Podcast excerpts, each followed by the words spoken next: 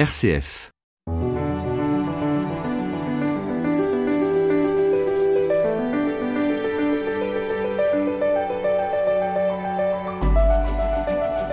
L'image de la lampe est souvent utilisée pour parler de la vie spirituelle, une lampe allumée qui éclaire et réchauffe, une lampe qui brille dans la nuit. Jésus utilise cette métaphore en racontant une parabole où rentrent en scène dix jeunes filles impatientes de rencontrer leur époux. Seulement voilà, elles n'ont pas la même façon de vivre le temps.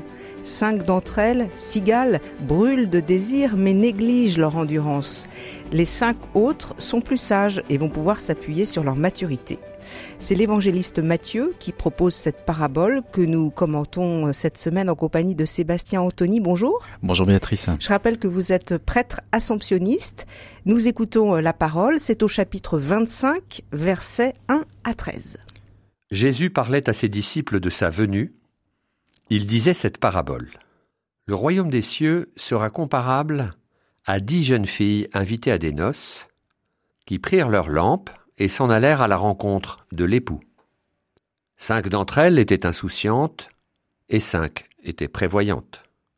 Les insouciantes avaient pris leurs lampes sans emporter d'huile, tandis que les prévoyantes avaient pris, avec leurs lampes, des flacons d'huile. Comme l'époux tardait, elles s'assoupirent toutes et s'endormirent. Au milieu de la nuit, un cri se fit entendre. Voici l'époux, sortez à sa rencontre. Alors toutes ces jeunes filles se réveillèrent et préparaient leurs lampes. Les insouciantes demandèrent aux prévoyantes Donnez-nous de votre huile, car nos lampes s'éteignent. Les prévoyantes leur répondirent Jamais cela ne suffira pour nous et pour vous. Allez plutôt chez les marchands vous en acheter. Pendant qu'elles allaient en acheter, l'époux arriva. Celles qui étaient prêtes entrèrent avec lui dans la salle des noces, et la porte fut fermée. Plus tard, les autres jeunes filles arrivèrent à leur tour et dirent Seigneur, Seigneur, ouvre-nous. Il leur répondit Amen, je vous le dis, je ne vous connais pas. Veillez donc, car vous ne savez ni le jour ni l'heure.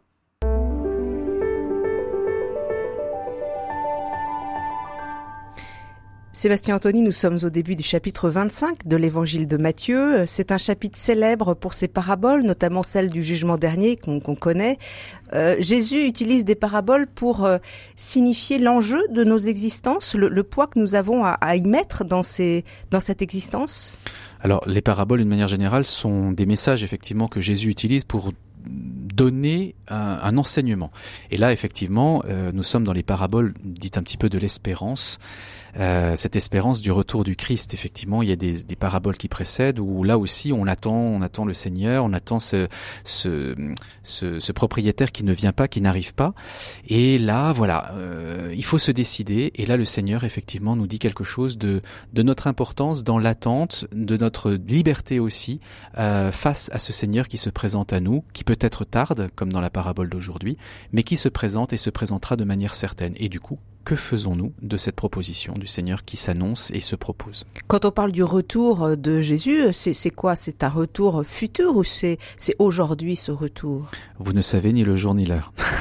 Donc il est, est justement cette finale est intéressante pour dire que vivons comme si c'était effectivement peut-être demain ou après-demain, mais aussi tout de suite, pourquoi pas? Enfin, c'est-à-dire que c'est le temps de Dieu, c'est le temps de l'éternité. Donc il ne s'agit pas d'avoir un rendez-vous précis avec un horaire précis, de savoir est-ce que c'est pour demain, pour après-demain, pour dans 100 ans, pour dans 2000 ans. Ça, c'est un petit peu... Euh, les sectes courent un petit peu à ce genre de, de, de, de, choses en disant, voilà, attention, il arrive et puis ça se passera mal, hein, forcément, son retour. Ben non, pourquoi C'est des noces, son retour? Donc c'est un mariage, donc c'est une fête. Euh, le retour du Seigneur, finalement, il peut arriver pour n'importe qui à n'importe quel moment. C'est le moment de sa conversion, finalement. C'est le moment où ça fait tilt dans une vie c'est le moment de bascule où on dit ben ben pourquoi pas? Et pourquoi pas? Pourquoi je ne croirais pas à, cet évangile qui se propose, à ce Seigneur qui s'annonce? Oui, j'ai envie de croire. Et ben c'est ça le bon moment pour lui. Souvent dans les paraboles, Jésus fait allusion à des réalités de son époque pour parler du royaume. Hein. Le royaume, c'est comme, c'est souvent comme ça que ça commence ces paraboles. Alors là, il s'agit d'une noce, de jeunes filles. Ça, ça fait référence à, à des réalités qui existaient? Ça fait complètement des références. Voilà, c'est-à-dire que si Dieu s'adresse aux, hommes et de son temps et du nôtre, il utilise des, références qui, sont les nôtres. Euh, il parle pas un langage mystérieux, lointain, qu'on ne comprend pas avec des. Enfin, c'est pas c'est pas ésotérique en fait. Hein. Voilà, c'est pas ésotérique le message de l'Évangile. C'est vraiment dans le concret de ce que tout le monde peut comprendre. Et les noces, c'est bien. Voilà, on sait qu'il y a de la joie, on sait qu'il y a une rencontre, on sait qu'il va se passer quelque chose qui est important euh, dans la vie euh, d'une personne euh, fondée sur l'amour, parce que a priori les noces sont fondées sur l'amour. Donc cette proposition du Seigneur qui arrive, il est question d'amour, il est question de rencontre, il est question d'alliance avec lui. Sébastien Anthony, regardons euh, de plus près avec vous cette parabole. Le royaume des cieux sera comparable à dix jeunes filles invitées à des noces qui prirent leurs lampes et s'en allèrent à la rencontre de l'époux dix jeunes filles invitées à des noces. Vous le disiez, euh, un thème donc euh, plutôt joyeux, la noce, la nuptialité, ça fait partie des grands, des grands thèmes bibliques? Voilà, c'est le thème de l'alliance, le, rêve le plus ancien de Dieu. Le rêve le plus fou à la limite de Dieu, c'est d'entrer en alliance, en union avec l'humanité. C'est pour ça que Dieu crée l'homme. C'est pour ça, voilà, avec avec ce, ce désir vraiment d'intimité avec lui, comme presque comme une alliance euh, d'un projet de vie qu'un homme et qu'une femme euh, se donnent finalement dans une rencontre fondée sur l'amour. Et eh ben euh, le, comment dire le, le, lien le lien se fait pour que pour que l'on que l'on comprenne finalement que le Seigneur veut ce même type finalement de, relation avec nous. Il prend le lien le plus important qui existe pour un homme et pour une femme, qui est de s'épouser, de, de, de, de, de se donner l'un à l'autre, de, de créer, de fonder une famille, de fonder donc de donner la vie aussi. Et ben tout ça, toutes ces images-là, si vous voulez, euh, ben Dieu les reprend, j'osais dire, à son compte, ou du moins c'est une manière dont on comprend le Seigneur pour vivre avec l'humanité tout entière, avec chacun d'entre nous. Dix jeunes filles prennent leurs lampes et s'en vont à la rencontre de l'époux. Alors visiblement au départ, elles sont toutes animées d'un grand désir. Il n'y a pas de différence au début hein, dans, ce verset. Hein. Au début, elles sont toutes animées d'un élan très profond. Elles sont toutes, exactement, elles sont toutes à, égalité euh, dans, leur mission finalement. Parce que au temps de Jésus, et, pour les mariages particulièrement, euh, les hommes et les femmes ne mangeaient pas ensemble, ils mangeaient séparément. Donc c'est pour ça que qu'il y a cette espèce de séparation où on a cette l'épouse en fait était entourée de dix jeunes filles qui euh, qui, qui, qui allaient l'accompagner une sorte de comment dire de, de, de demoiselle d'honneur on va dire ça comme de cortège de demoiselles d'honneur qui vont qui vont l'accompagner. Et euh, donc les, les hommes euh, avec avec le futur marié mangeaient de manière euh, enfin séparée et ces jeunes filles et la, future épouse attendaient, l'épouse était sous un dais, une forme de dais, on le voit encore hein, dans les mariages euh, juifs, hein, tout simplement, attendait, euh, attendait cet époux. Alors euh, voilà, c'est une pratique hein, euh, courante que Jésus reprend. Voilà, exactement. C'est comme ça qu'on se mariait et, et Jésus reprend cette image-là comme elle était.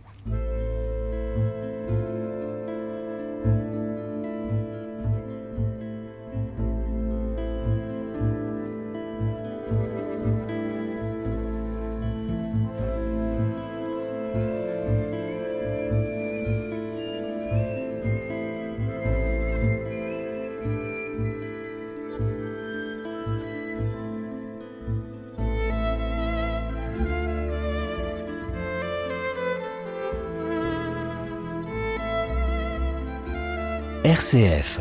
Enfin une bonne nouvelle.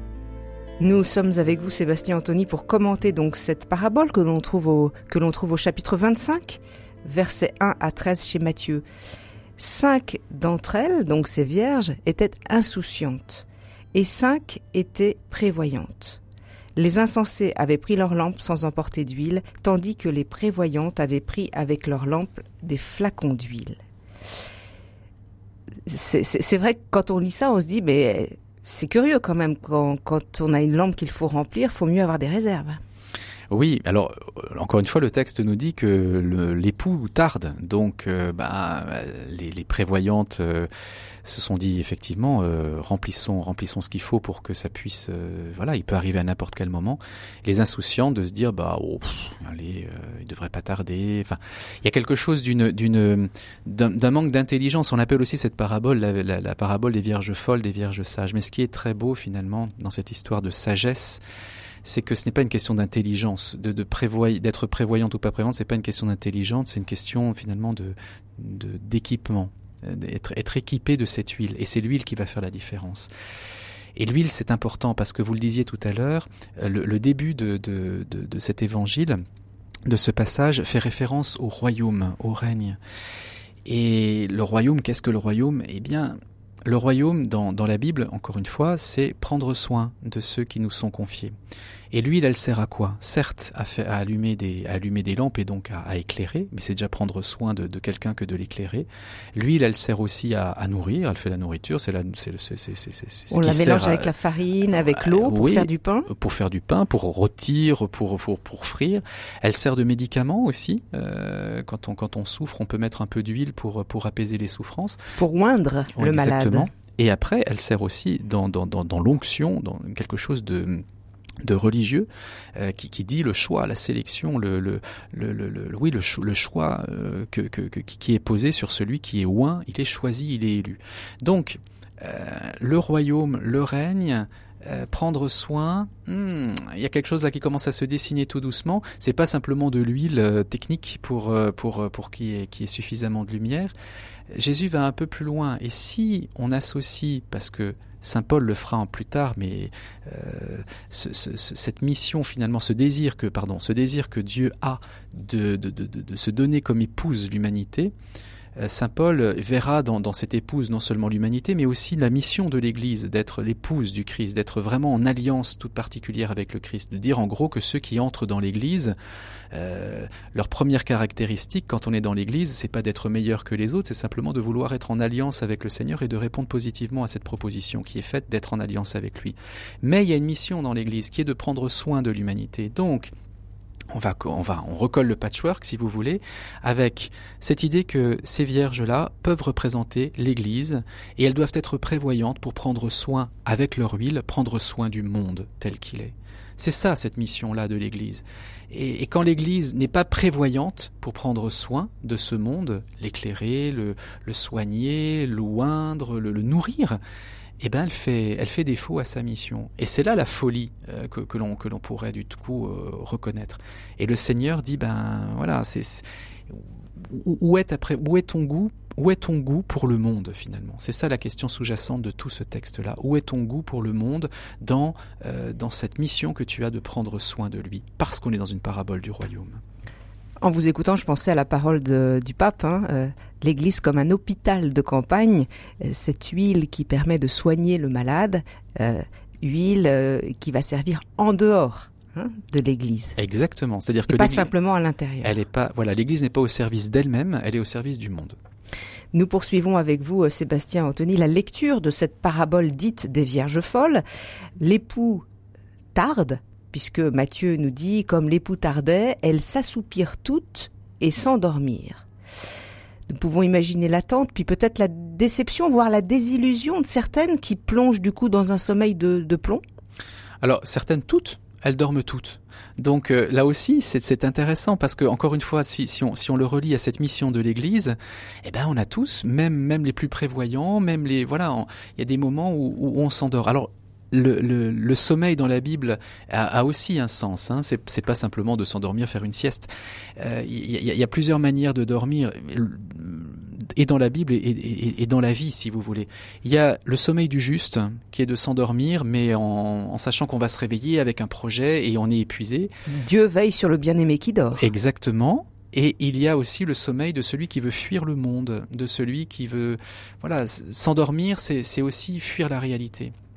Donc tout dépend de quel sommeil on parle là. Est-ce que c'est un sommeil encore une fois du juste de celui effectivement qui est épuisé parce qu'il a travaillé parce que voilà, il va se réveiller et puis il va il va reprendre la vie euh, avec goût, avec appétit? Ou est-ce que c'est le sommeil de de celui de celle qui effectivement vous disiez un sommeil de plomb alors euh, ou plombé, je sais pas comment il faut dire mais en tout cas quelque chose qui dit l'ennui, euh, la désillusion, ça peut être ça aussi.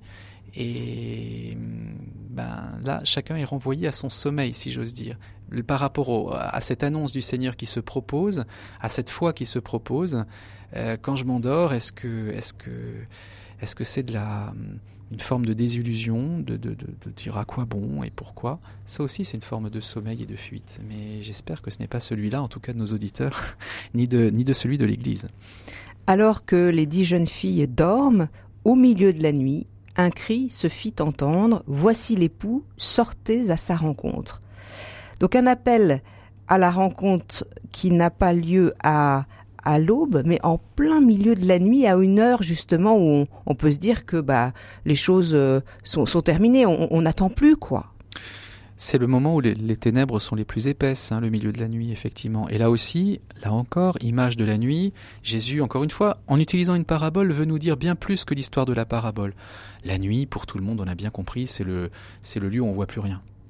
C'est le lieu où on voit plus rien, ni devant, ni derrière, ni à côté. C'est le lieu où on est perdu et on ne sait pas où l'on est. Et là, c'est au cœur de la nuit. C'est vraiment l'épaisseur absolue de, où on ne voit plus rien. Donc, dans un cheminement de foi, en attendant le Seigneur, en ne sachant pas trop quand il va arriver, quand est-ce qu'il y aura ce point de bascule, tous nos auditeurs et nous tous aussi croyants, euh, on se pose parfois ces questions où, le doute nous frappe. On dit mais où est-ce qu'on en est? Qu'est-ce qui se passe? Comment ça se passe? Tout ça. Eh bien, euh, au cœur au cœur de, de l'absence la plus complète, au cœur du non-sens, au cœur de l'obscurité et des ténèbres les plus complètes, c'est là que le Seigneur encore nous rejoint. Ça ne veut pas dire que c'est parce qu'on ne le voit pas qu'il n'est pas là. Ça ne veut pas dire que c'est pas parce qu'on ne le ressent pas ou qu'on n'a pas une expérience sensible ou qu'il n'est pas là. Au contraire même en lisant ces versets, je pensais aussi que la nuit pouvait, le milieu de la nuit pouvait symboliser le mi-temps de la vie, ce milieu de la vie, ce moment où, le zèle de la jeunesse, eh il commence à s'effriter. Alors dans la vie euh, physique, mais dans la vie spirituelle aussi. Absolument. comment dire les, nuits.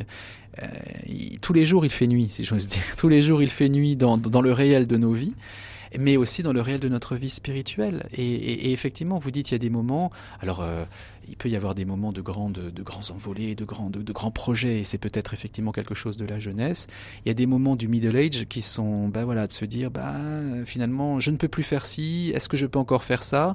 Qu'est-ce qu'on fait? Est-ce qu'on assume sa vie ou est-ce qu'on qu'on la regrette? Est-ce est-ce qu'on est désabusé ou est-ce qu'au contraire on continue à vivre? Euh, effectivement, il y, a des, il, y a, des, passages comme ça qui peuvent être parfois des, des, périodes de profonde obscurité pour certains qui négocient mal leur, vie, leur virage, si j'ose dire, et d'âge spirituel et aussi physique, humain. Mais toutes ces questions-là se posent pour tout le monde à différents moments. Mais en tout cas, le cœur du message, c'est de se dire, le Seigneur ne nous abandonne pas dans ce qui peut être compris comme des ténèbres et les ténèbres les plus épaisses, le milieu de la nuit.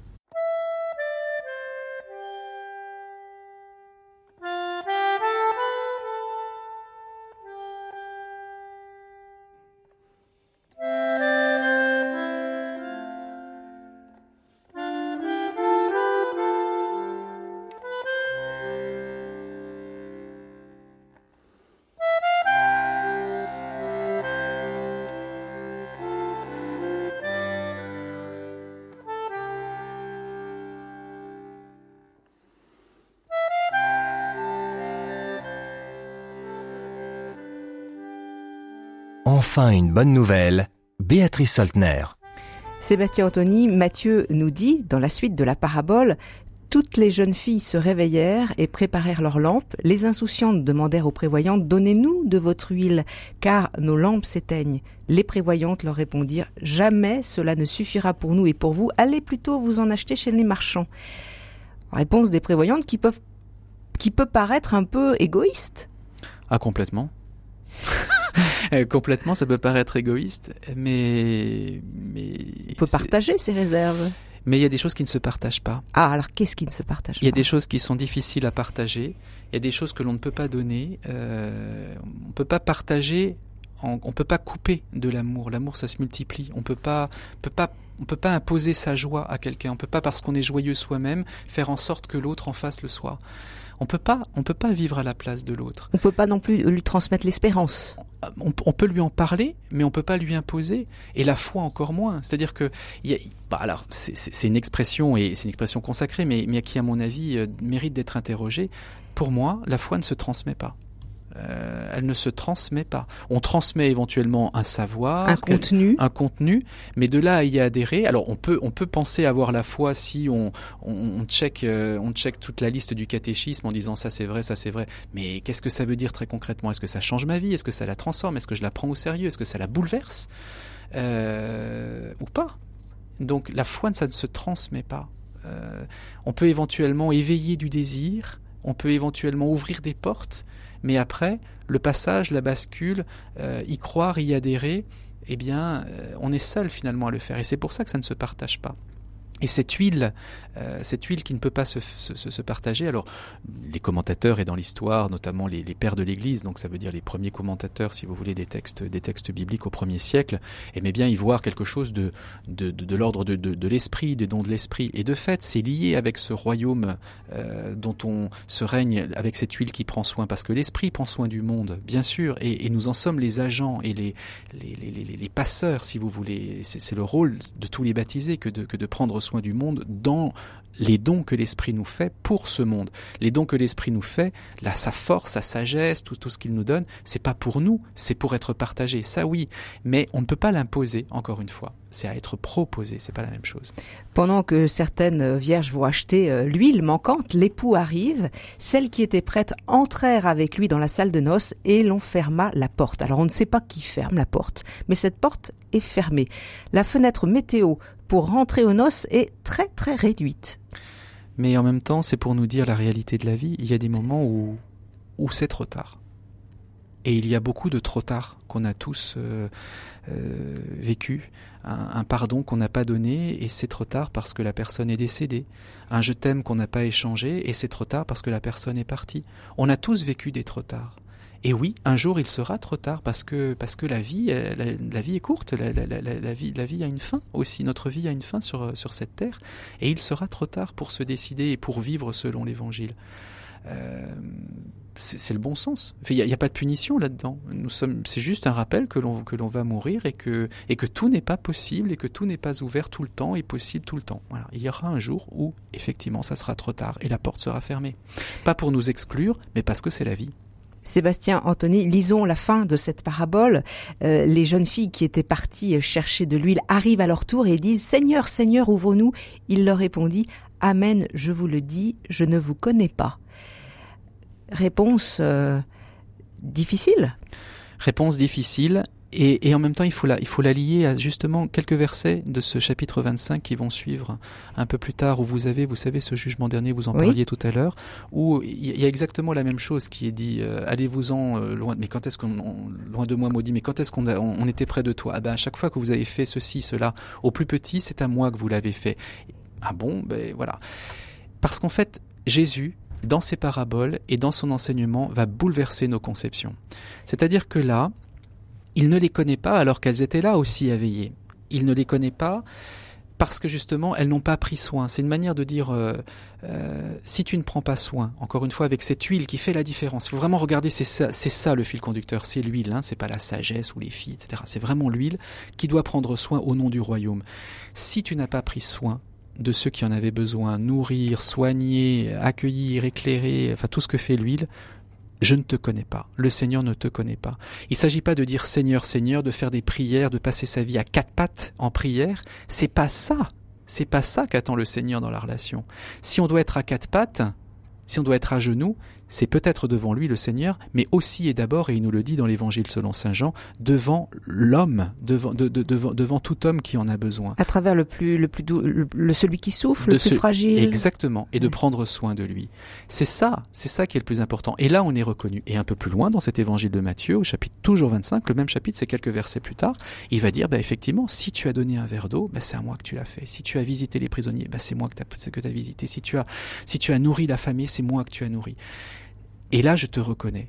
Donc, attention, euh, on, est, on est à la fin, à la finale de l'évangile de Matthieu. C'est aussi important de voir qu'on est à la fin d'un évangile. C'est-à-dire qu'en gros, Jésus nous, nous dit, ben, décide-toi, décide-toi sur ce, sur ce message que que j'ai, que l'enseignement que j'ai délivré, tout, tout ce que j'ai pu montrer, décide-toi. Mais attention, croire en Dieu, se mettre à son service et vouloir passer dans, dans la foi, si vous voulez, ce ne sera pas d'abord euh, faire des grandes prières ou des grandes choses, je ne sais pas quoi, ça sera d'abord servir. C'est pas au nombre de messes auxquelles j'ai participé que je serai euh, reconnu. Ah, non. Non, c'est au, au, au, nombre de, au nombre d'attention, de je t'aime et d'attention au plus petit que l'on sera reconnu. Le reste n'est que mensonge. Ce texte se termine avec cette phrase Veillez donc, car vous ne savez ni le jour ni l'heure. Euh, veiller pour justement euh, ne pas rater ce temps de la rencontre avec Dieu, mais à travers le frère alors. D'après ce que vous venez de dire. Exactement. Veiller, c'est pas le contraire de dormir. Hein. C'est, pas, c'est pas de cet ordre-là. Mais c'est effectivement être au chevet, veiller comme, comme une maman ou peut veiller son enfant malade, veiller, c'est être auprès du plus pauvre, de celui qui en a besoin, pas forcément un pauvre en argent, mais de, mon frère qui est à côté, qui a besoin de moi, besoin d'écoute, besoin de, besoin de présence, voilà. Euh, c'est ça, c'est ça veiller, c'est être, c'est être présent là où on a besoin de moi et, là où, où le réconfort du Seigneur a besoin d'être apporté aussi.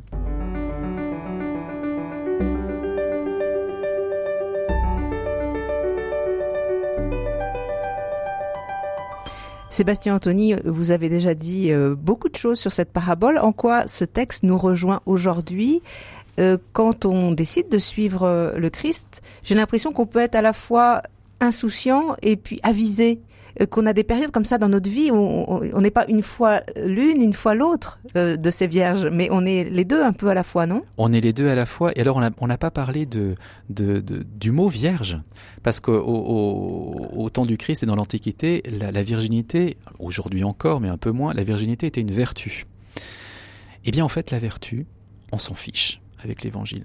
C'est pas c'est pas la vertu de ces de ces vierges qui en font qui en font quelque chose de de, de euh, qui font la différence. C'est leur huile, c'est leur capacité à prendre soin des autres. Et ça c'est merveilleux pour nous aujourd'hui.